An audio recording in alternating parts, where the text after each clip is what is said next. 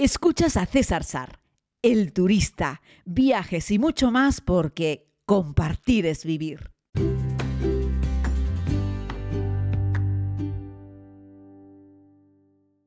Muy buenos días a todos y a todas, querida comunidad. Espero que se encuentren fenomenal. La verdad es que hoy no he parado de trabajar ni un minuto en, la mañana, por eso estoy entregando el podcast un poquito más tarde. Y bueno, decirles que es increíble porque estoy aquí terminando de organizar los viajes con la comunidad, las próximas salidas que tenemos. Eh, bueno, sabéis que me voy ahora a Jordania con un grupo que está completo. Me iré después a New York también con un grupo que está completo. También está lleno el viaje de Patagonia para el 2 de diciembre y nos quedan ahí unas plazas para Tanzania y cuatro plazas también para Islandia, ¿no? Así es que bueno, si te animas, ahí lo tienes. Y bueno, decirte que mirando y cuadrando con Janet, con la agencia, con Brisamar, que, que bueno, es mi agencia de confianza, con quien estoy haciendo esos viajes con la comunidad, eh, aunque bueno, también hago otras cosas, ¿eh? con otras agencias, por supuesto, pero estábamos mirando los billetes de avión y, es increíble cómo, cómo, suben los precios, es una cosa escandalosa, ¿no? Eh, era lo que decía el otro día en el podcast, pero es que no salgo de mi asombro, ¿no? Ahora te encuentras vuelos de conexión Tenerife-Madrid o Gran Canaria-Madrid o Barcelona a unos precios desorbitados, ¿no? Y, es lo que comentábamos, es que ha subido un montón la demanda eh, y no hay tanta oferta, no hay tanta, no hay tantos aviones. La gente, todo el mundo quiere viajar, ¿no? Es increíble. Entonces, claro, no queda otra que rascarse el bolsillo y pagarlo. Entonces, claro, esta este es la pescadilla que se muerde la cola y que en este caso nos está perjudicando a nosotros, a los usuarios. No hay otra. Es decir, ahora, si en este verano, si en los próximos tres meses quieres viajar, toca pagar. No hay otra. No han subido los precios de las agencias con respecto a los paquetes, en, con respecto a los hoteles tampoco. Bueno, ojo, en Madrid, en Barcelona, en estos sitios sí están subiendo los hoteles, pero me refiero al típico paquete combinado. Este no, o sea, los mayoristas los precios los tienen puestos en el mismo sitio, los destinos están deseando que la gente llegue. En ese caso está perfecto. Donde se está encontrando una diferencia enorme es en los billetes de avión, que antes estaban muchísimo más baratos. Digo, el año pasado y el anterior, que era pandemia, pero es que los precios se han disparado muy por encima de los precios de billete de avión que había en el año 2019, 18 y 17. ¿no? De hecho, a ver si hago una pequeña publicación de un artículo que escribí para, para un libro que me pidió un pool de universidades que hicieron un libro sobre viajar en tiempos de COVID. Y bueno, yo hice un pequeño recorrido por la historia del movimiento de las personas y por la, por la historia de la aviación y cómo fue evolucionando el tema de los viajes en avión, de la movilidad y de los precios de los billetes de avión que subió todo en la vida, pero no subieron los billetes de avión. Recuerden que hace, no sé, 20 años viajar tenía un precio y que ahora cuesta muchísimo menos, ¿no? Así es que, bueno, este es un tema muy interesante, ¿no? Eh, pero está afectando todo. Eh, uno, la demanda y la oferta. Dos, el precio del combustible. Tres, la incertidumbre por todo el tema este de, de, Ucrania. También por todo este tema del problema de movilidad eh, de las mercancías. De hecho, ahora hay empresas que están moviendo las cosas por avión en vez de por barco por toda esta saturación que ha habido. Eh, eh, bueno, este caos tremendo que, hay en el mundo montado con el tema de la distribución, cuando tienen que mover mercancías muy grandes y pesadas, no, pero cuando son más pequeñas y son más, eh, eh, más ligeras, y además tienen un alto valor, las meten en un avión, pero es que eso además aumenta el precio. Entonces, claro, ahora hay muchas aerolíneas que están también con el tema del cargo y entonces ya amortizan con el... Con, o sea, amortizan bastante con el cargo y los pasajeros ya un poco es como, hola, hello, bueno, sí, está bien, si se sube alguien al avión está bien, pero eh, con el cargo ya nosotros tenemos un buen negocio montado, ¿no? Eh, con lo que meten en la bodega, sabéis que además de pasajeros y maletas, va a carga en muchos aviones, ¿no? Entonces, claro, eso hace que luego el asiento arriba se dispare de precio, porque si tú ya has amortizado el precio del avión, a partir de ahí no tienes que bajar precios para atraer a tus clientes, puedes subir el precio y el que quiera subirse a ese precio que se suba, el que no, no, porque hay que transportar más peso. ya sabéis cómo funciona, ¿no? Cuanto más carga le metas a un avión, más combustible necesitas.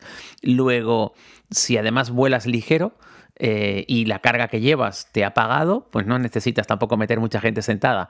Es un tema complejísimo, pero súper interesante este de, los aviones y la carga y, y bueno, por eso digo yo que, que la verdad es que los billetes, ya te digo, es que no paro de sorprenderme con los precios que te están escupiendo algunas aerolíneas por algunos trayectos, también cortos ¿eh? y sencillos. Estábamos mirando ahí billetes, yo que sé, un Madrid-Barcelona, un Barcelona-Madrid, billetes a 230 euros por un, por un vuelo de una horita. O sea, es, una cosa de locos, ¿no? De locos.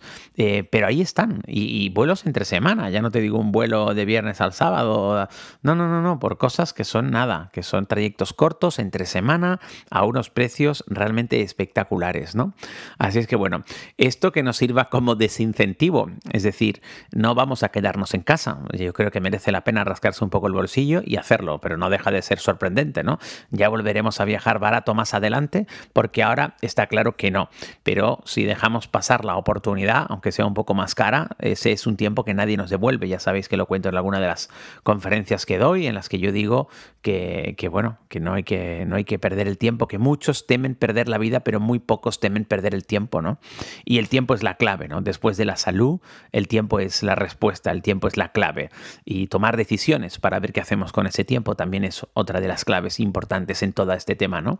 Eh, en la vida en general, o sea, no hablo solo de los viajes, ¿no?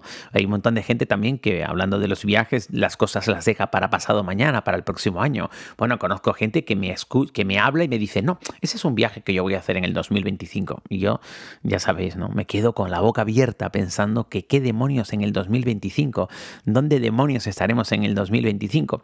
Toda esa gente que en el 2019 dijo, o en el 2017 dijo, no, yo lo voy a dejar para el 2020. En el 2020 nos pilló una pandemia por medio, acabamos encerrados en casa todos. No, no, no hay forma de saber qué es lo que va a ocurrir en un futuro. Así es que si ahora tienes fuerza, salud y un poquito de dinero, yo lo que te recomiendo es que viajes, que vivas, que experimentes, que conozcas, que disfrutes, que recorras, que redescubras, que descubras. Porque es que no sabemos, no tenemos ni idea.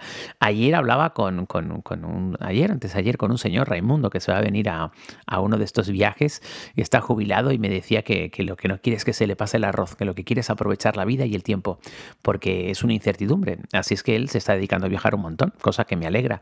Compartimos en eso la misma filosofía, ¿no? Ya sabéis, yo la pata que doy, a lo mejor a veces me paso un poco, lo reconozco, pero en cualquier caso estoy viajando un montón, pero es que no quiero que se me escape la vida. Quiero conocer, descubrir, ver un montón de cosas.